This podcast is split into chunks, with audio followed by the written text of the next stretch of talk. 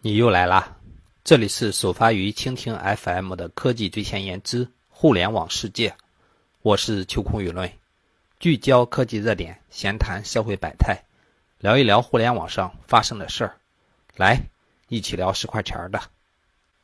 总有听友留言问我如何联系，首先我再告知一下我的联系方式，只需要关注同名微信公众号“秋空舆论”，回复“微信群”三个字。就可以加我，或者进我们的微信群了。现在已经有几千个小伙伴在一起闲扯了。现在时间是二零一八年八月十一日早上的六点钟。我们看一下本期的风云人物，我们把它送给我们的院士钟南山。已是耄耋之年的钟南山，依旧身手矫健，思维敏捷。今年已经八十二岁，仍在医疗一线工作。在繁忙之余，每周还要坚持锻炼三次以上，甚至一口气还能做十个以上的引体向上。秋孔现在咬的牙也就能做两个吧。钟南山说：“运动对我保持身体健康起到了关键作用。”我们也在微信公众号中贴上了钟南山院士。年轻时期裸露胸肌，精神绝精神健壮的样子；还有年老时期，虽然胸肌有些下垂，但依然精神矍铄的照片大家可以去看一下。钟南山从小便喜爱运动，像足球啊、篮球、跑步，都是他的兴趣所在。他在北京医学院读书时候，参加学校运动会创下的几项纪录。至今无人能破。而在1959年，他还以一名非职业运动员参加了首届全国运动会，在400米栏项目中，以54.2秒的成绩打破了当时的全国纪录。他说：“我是一名医生，很了解一个人的身体健康状况，锻炼对身体的健康起到了关键的作用，让人保持年轻的心态。”在家里，他还有一个十多平米的家庭健身房，跑步机、动感单车、双杠、拉力器、哑铃等一些简单的器材器材挤满了房间。脱下白大褂，白大褂，穿上运动背心，马上变身暴走狂人。现在八十多岁的钟南山教授，主要的运动方式是在跑步机上跑，或者说原地骑单车二十到三十分三十分钟。然后，在单双杠上做引体向上，或者杠上撑起锻炼上肢和下肢。有时候还会在床上做仰卧起坐锻炼腹肌。当然，像游泳啊、打球这些运动，有时还是会参加的。他说：“锻身锻炼应该像我们吃饭一样，作为我们生活的一部分。”他还说：“中老年人跳广场舞是一种非常好的健身方式。”对于在 IT 人员间，嗯，发生过多起的这种过劳死，他认为可以通过简单的锻炼，来很轻松的调节过来。比如我们坚持一个多小时的精神高度集中之后，可以起来走走路，放松放松。这种间断式的休息可以打破长期精神高度集中所带来的身体问题。我们看一下科技动态。首先呢，是 GitHub 发布了一个开源的负载均衡组件，名字叫做 GLB。这这是一种针对逻辑数据中心的可扩展负载均衡解决方案。它是一个四层的负载均衡器，可以在大量的物理机器上扩展单个 IP 地址。同时呢，还尝试在修改期间最大限度的减少链接中断。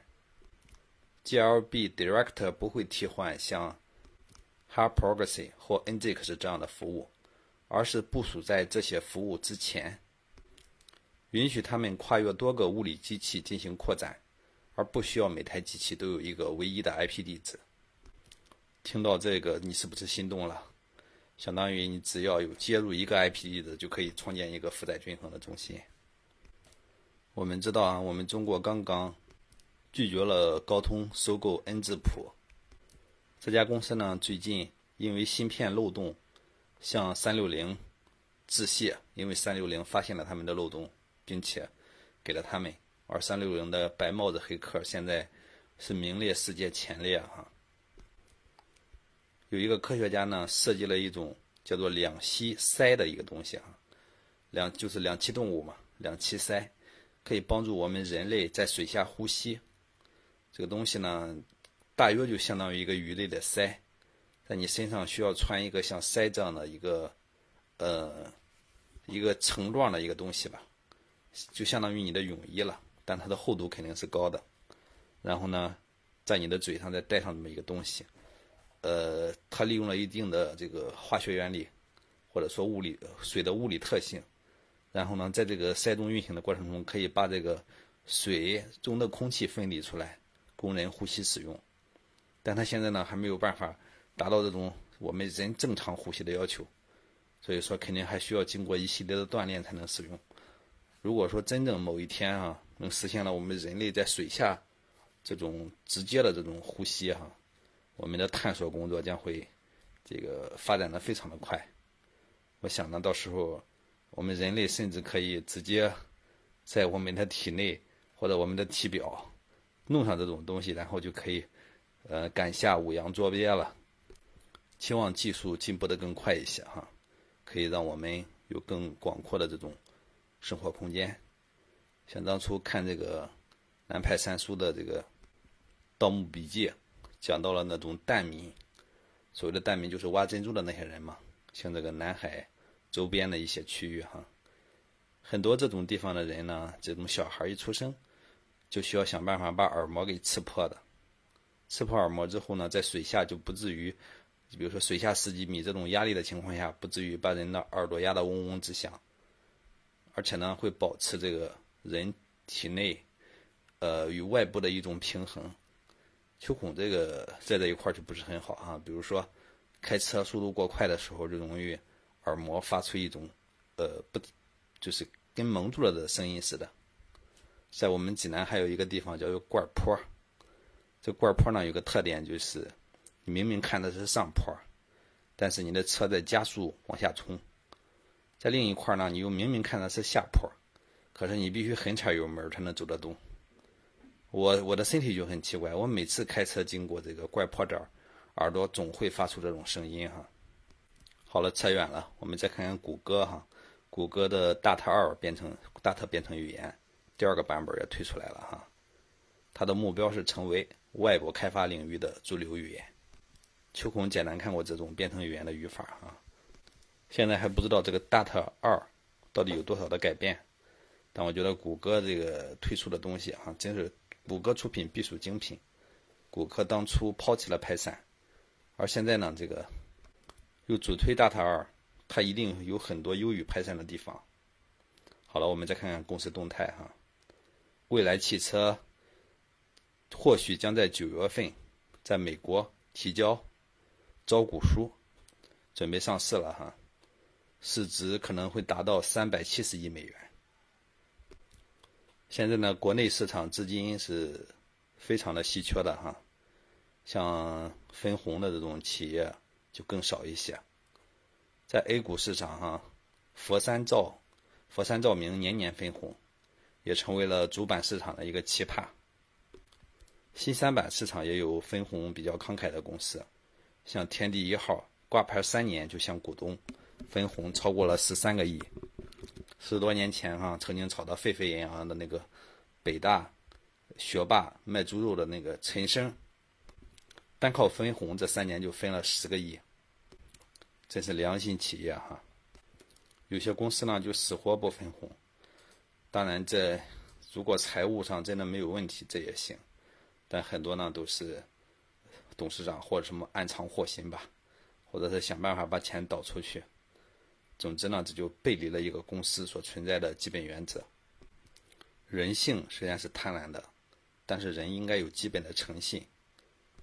有的时候哈，你遇到这种没有诚信的人也没有办法，毕竟你自己不想像他那样变成这样的人，也不愿意与这种狗屎一样的人这种一块儿的这种粘得臭烘烘的，那就尽早的离开吧。其实从人性贪婪的本性来看哈，这种人会非常多。所以说，还需要在自己生活与工作中，呃，多多遵守契约精神，通过契约来约束这种双方的规则，这也利于做朋友，也利于自己工作发展。美国呢有一家公司叫 Brandless，这是一家号称美版拼多多的公司啊，它所有的商品只卖三美元，而且没有品牌儿。刚刚成立一年就融资五千万美元，我们之前也简单说过哈。我为什么把这家公司又再次说一下呢？我想起我们以前经常流行的三元店、两元店、五元店、九元店、十元店、二十元店哈。现在二十元店也有了哈，商品的质量看上去好多了。嗯，这些商品并没有什么多大的名气，但我觉得互联网上也应该存在这样的公司哈。如果像这种。呃，两元店、五元店、二十元店，把这个呃快递的问题解决之后哈，你一样能够比较便宜的价格买到这种高质量的商品，说不定也能快速起来哈。沃尔玛呢，在印度成功的收购了有“印度的阿里巴巴”之称的 Flipkart。沃尔玛一出手就是其的其对方的百分之七十七的股权哈。但是在印度也形成了一系列的这种抗议的浪潮，全印度商人联合会甚至表示要在全国的主要城市举行静坐会，向政府喊话。然而事实上，他们第一次组织也只不过有一百个人参与，这也说明当初甘地所创建的非暴力不合作运动，呃，也正在失去效力嘛。目前这个印度的执政党也不再是当初的国大党嘛。陈为呢，在一次有这个联想之星十周年的大会上表示：“哈，中国互联网正处在地狱模式，而美国相对来讲没有那么残酷，是人间模式。”其实滴滴能够从这个市场诞生就已经是一个奇迹了啊！它打造了一个几乎不可能存在的市场，能够让一款 App 软件这样流行起来，而且迅速烧遍全国，真的是很奇迹的。秋空本人非常佩服陈威哈。好了，我们看看最新硬件哈。据说华为的智能音箱也要来了。华为曾经说过哈，自己不介入这个领域，不介入那个领域，已经多次打脸了哈。据说华为的智能音箱团队大部分人员挖挖交于这个腾讯，而之前呢，他的他的团队也解散过。而华为呢，在这个智能音箱领域所做的部署，比如说语音啊、人工智能啊。语音技术啊，语音合成、语音识别等等等，都已经很成熟了。我们期待华为的产品能够带来惊艳吧。如果单纯还是一个天猫精灵，或者说，呃，小米的小爱，真的没有必要。但是，这是这个世界肯定是多元的哈，只只有竞争才能给我们老百姓一直带来好处。我们不希望垄断，我们希望阿里在这个领域也能分得自己的一杯羹。好了，我们再看看娱乐游戏啊，有一个叫做 DNF 官方论坛的这么一个，嗯，外挂小组吧，做了一款叫做铁马的外挂，侵犯了腾讯的利益哈。腾讯呢立即找到了这个团队，给他们做出了几套解决方案，呃，也就是说立即停止你的这个铁马的研究。不要再危害我们的游戏了，违反游戏的公平性。第二呢，就是你们这个团队要么解散，哦，不是要么解散，要么去我腾讯的这个技术部门上班，要么我会把你们告上法庭。霸气哈！腾讯肯定是看上他们的技术了，也就他们技术水平应该是不错的。这样的话，这种方式招聘也真是奇葩了哈。最近呢，这个美国的一艘大豆运输船。呃，在我们的公海上，在我们的近海上哈，没有赶上这个关税调整之前入港，也没法卸货。目前呢，在这儿飘荡着。他肯定是期望我们中美之间能够达成一些谅解，能够让他商品卸下来。即便达不成谅解呢，他也可能需要，也有可能会赔钱把商品卸下来。这种情况下，只能疯狂降价了。比如说，我们提高了六百万的关税，那么你这个大豆。运回去的话，你可能要赔五百万。现在呢，你赔六百万也可以，只是给你的合作伙伴嘛。也就是说，呃，他需要降价六百万，我们本地的商人，这种所谓的国际贸易商也有可能就收下了。不然的话哈，这个我们其实有很多的大豆的替代方案。之前的时候，我们在美国进口也不过占据了我们的呃百分之六十嘛，而实际上呢，我们也在阿根廷啊，在巴西有一系列的进口。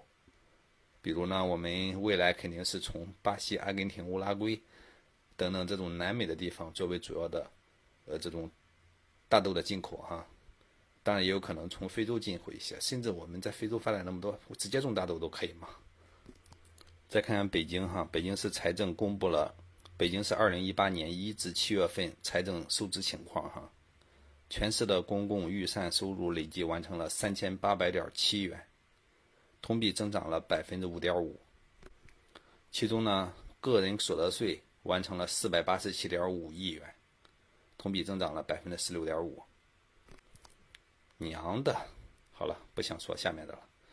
我们再看看这个，我们之前说的证监会那个最牛的女处长哈，后来呢，我又看了看她这个犯罪的这个整个过程，感觉这个人还是挺牛逼的嘛。呃，是他他买花了五百万买画。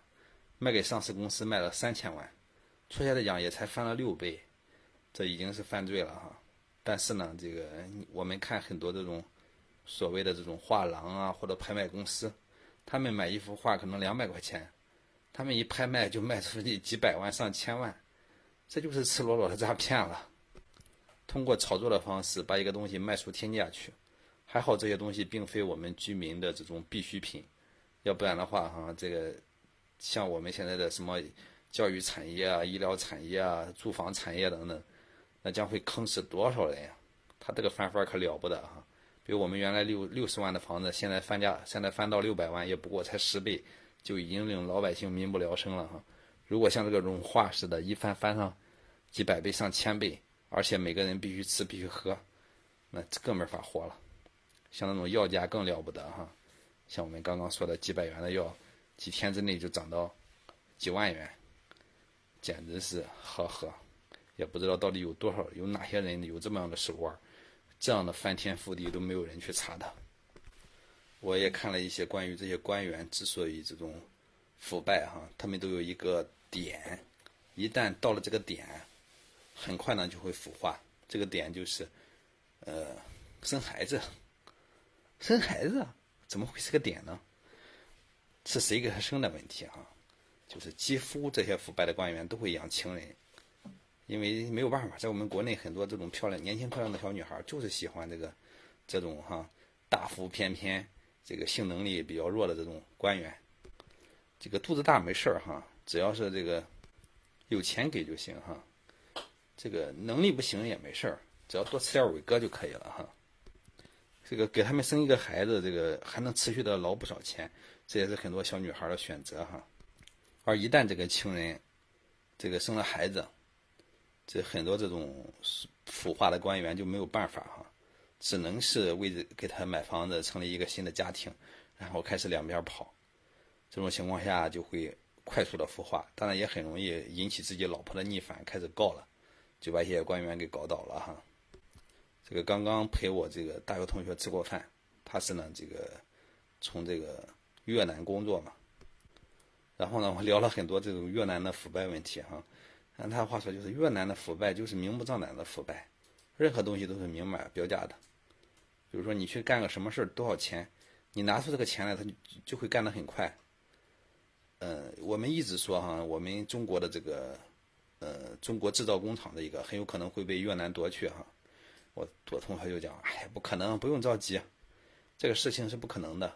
为什么这么讲呢？他说话了，你看我们刚去的时候，雇佣工人基本上工资一千块钱就就很好了，而现在呢，雇佣工人工资至少要四千块钱，这只是修路的工人哈，这个在短短的八年之内翻了四番而且呢，这个越南的一些成本变得更高了，远比我们要这边要要高的速度快，而且他们还没有具有这种很很高的这种文化素养。而且呢，这个技工的成熟度也不高，等等等吧。也就是说，所以说呢，他们认为这个中国会依然在制造领域具有霸权。我也聊起了哈，就是关于这个，呃，当年这个我们的对越自卫反击战的一些情况哈。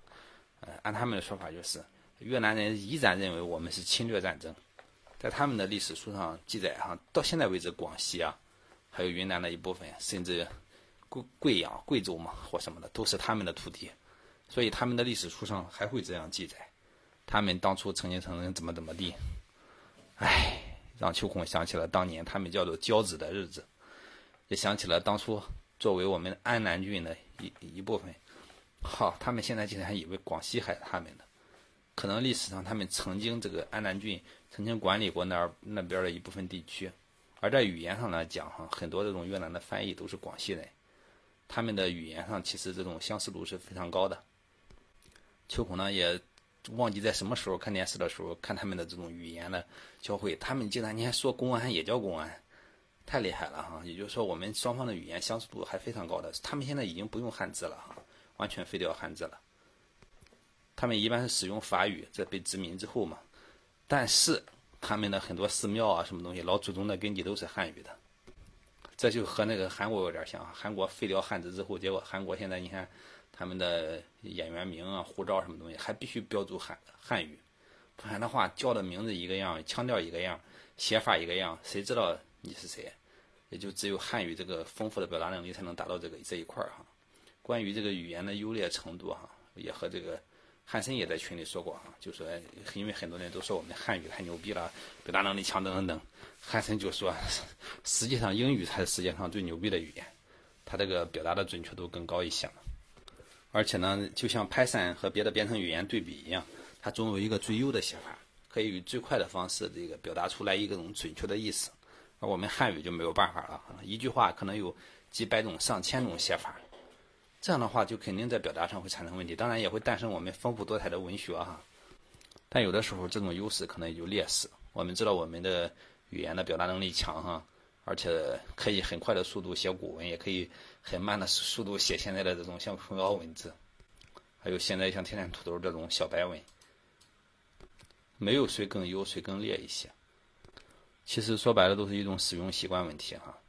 当然，我们汉语可能学上一两千个字，可以非常轻松的干任何事情；而在英语上呢，你必须学很多的词汇才行。当然，他们也有前缀，也有后缀，也有什么的，表达能力依然牛逼哈。在网上我还看到一个信息，是重庆有一个天空运动场，就在一个大楼上面建了游泳池，建了跑道，建了什么的。哦，我当时真是非常心动哈！如果能在这个楼上买一座房子，然后上下班，然后呢都都有地方去锻炼去什么的。真是太帅了，而且这种模式完全可以推而广之哈，就是以后小区里面或什么地方都可以这样搞建筑嘛。也就是说，把楼可以上面建成顶棚可以有，但是呢，上面可以设一系列的运动场所。你看这里边有四个乒乓球台，两个篮球场，甚至还有四个羽毛球场，有游泳池，有这种吃饭的地儿，四周是跑道，而且呢，这个整体设计非常好，恰恰的，哎呀，我太羡慕了哈。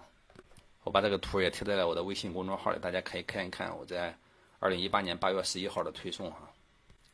在新疆的乌鲁木齐哈，有两个闺蜜在一块儿走，其中一个闺蜜这个摔倒了，拉了另外一个闺蜜，导致这个闺蜜倒下去，直接给摔死了。最后的判决结果是，这个商场没有任何责任，这个拉对拉自己闺蜜的那个女生呢，被判赔偿七十五七十万元，担全责。这个银河证券呢，与前员工郑职权存有劳动争议啊。这个对方的绩效奖金八十九万，这个银河证券不愿意支付。最终呢，这个经过了两次审判啊，银河证券都输了，需要给员工付费八十九点六万，还得承担十万元的诉讼费。青岛呢有一个张大妈，这个发现这个很多人去海里游泳啊，都被海蜇给蛰了，他就发明了一种新的服装。叫做脸基尼，确切的讲和比基尼有点像。比基尼是只盖住那几个关键部位，而脸基尼呢是只留下脸部的那几个关键部位，其他地方全部再包起来。而且呢，它肯定材料各方面都有要求嘛。以后呢下水的时候，自己只有关键部位在外面露着。呃，当然如果带上如果带上这个氧气瓶，呃，再带上这种潜水镜的话，你会发现所有地方全盖住了哈。而现在呢还火遍了全世界，很多的这种。设计都在模仿他，甚至还请他去参加。在这个实验呢，有一个女孩儿，湖北实验哈，有个女孩在自己的房间里面直播割腕自杀。这个就在网上直播，每一次割割了一刀都会说出来自己的感受。这个性命攸关的时候呢，他的母亲却在客厅里看电视，根本不知道孩子在干嘛。警察推开门的时候，他才知道，还好这个孩子没有问题啊。如果说真的出现问题了，这个这个母亲该多么懊悔！其实这真是沟通的问题哈。和这个越南那个刚从越南回来那个朋友一块吃饭的时候哈，他家的孩子在全程玩手机，根本都。不和别人有任何的沟沟通和交流，你跟他说话，他就简单的给你回一下，其他时间全程在玩手机，玩完手机呢，竟然拿出题来在做题，而这期间呢，我们是一直在吃饭的，他吃的饭量非常小，而且刚考上高一嘛，马上就要面临着军训，瘦得像猴一样，怎么样来应对这种军训？但是呢，孩子和和人之间的沟通能力却几乎像丧失了似的。想一想钟南山教授的这个。现在的这种状态哈，我们现在还有很多人都达不到哈。在重庆呢，有一个官员被双开，主要原因就是因为他购买私存一些反动杂志，传播一些政治谣言，还企图自创一些歪理邪说。这个人呢叫吴德华，一九七三年出生哈，湖北武汉人，曾经担任渝北区的副区长。这个因为这种行为直接被罢免了哈。给他的论断是这样的哈，严重违反。政治纪律和政治规矩，丧失政治立场，与中央离心离德，购买私存反动杂志，传播政治谣言，加入非法组织，企图自创歪理学说，大搞封建迷信活动，热衷占卜打卦，对抗组织审查，严重违反中央八项规定精神，长期收受下属礼金，经常出入私人会所，带坏当地政治生态，违反廉洁纪律，搞权钱权色权色交易。违反生活纪律，利用职务上的便利为驿占卜北京公司谋取利益，并收受财物，涉嫌受贿犯罪。这算是我看过对这种贪官描述哈，嗯，比较严重的一次。再说一下这种物联网技术的发展哈，在加拿大有一个业主，我当然我们中国的业主哈，在加拿大的时候，这个经常监控一下自己的房间，忽然发现小偷进去了，立马报警。警察过去就把这个小偷给抓住了，小偷甚至也不知道自己竟然间是被加拿大的这个业主给看到抓住的。现在 P2P 暴雷的暴雷，跑路的跑路，失联的失联哈。但有一家 P2P 公司哈，这个老总呢去了上海摩恩电器担任一个董事，结果人马上就辞职了，返回自己的 P2P 平台里面，然后呢把自己的护照都上交到有关部门，保证绝不跑路，一定要解决现在的 P2P 问题。给这样的平台点赞哈！你只要是合法合规的，你所有的钱都借出去，都借给了正规单位，又没有自己私用，为什么要跑呢？最近在我们济南的章丘哈，有一个十五岁的男孩被父亲打死了。这个当然，父亲也只是教训教训他。这个孩子呢，这个他的母亲其实也是当年他父亲买来的，但是呢，这个生完孩子之后又被他打跑了。而这个儿子呢，只是没有按照父亲的要求，在屋后的花生地里拔草，哈，就被父亲用木棍打击背部、臀部等多处。这个后来呢，起不来，送到医院，呃，没有抢救过来。目前这个父亲已经被刑事拘留。我们说河南滑县不是政府参与公司，很多人这个都入股嘛，很多这种当官的，而且呢，现在也被指与民争利，哈，其中有一有一系列的这种。与民之间的这种争争权争利哈，甚至很多这种呃民众都被这个呵呵了。的确哈，我们制度上讲的是非常好的哈，这种从政的人员坚决不能从企业里面担任职务，不然的话这种权钱交易会很难控制。在成都的水英兰亭有一个流浪狗啊，八年来八年来吃东家喝西家。没有固定的业主哈，也没有固定的主人，结果呢被这个保安给打死了，引起了轩然大波。有人要为他讨回公道，有人说打得好。而这个狗据说是非常非常的通人性，多次帮助居民抓小偷。但这里面只有一个难题：假如这个狗咬了人，谁担责任？再看看国际哈，欧盟认定特朗普对伊朗制裁是非法的，公开与美国叫板。我们知道哈，欧盟很多情况下都会对特朗普妥协，希望这次不妥协哈。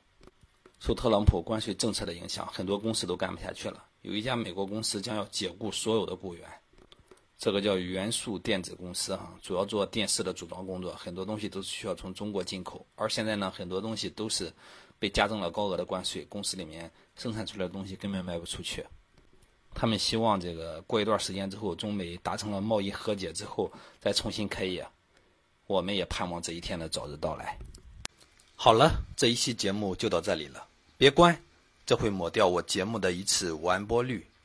与我单独交流，可以关注我同名公众号“秋空舆论”。如果回复“群聊”两个字，还能进我们的大群，几千个小伙伴在等你。节目的简版《互联网日之路》也在更新，每天八分钟速览互联网。如果转发到了你的朋友圈，截图给我，拉你进老铁内部群。秋孔舆论，《论语》孔丘。天地日新月异，我在叨叨逼逼。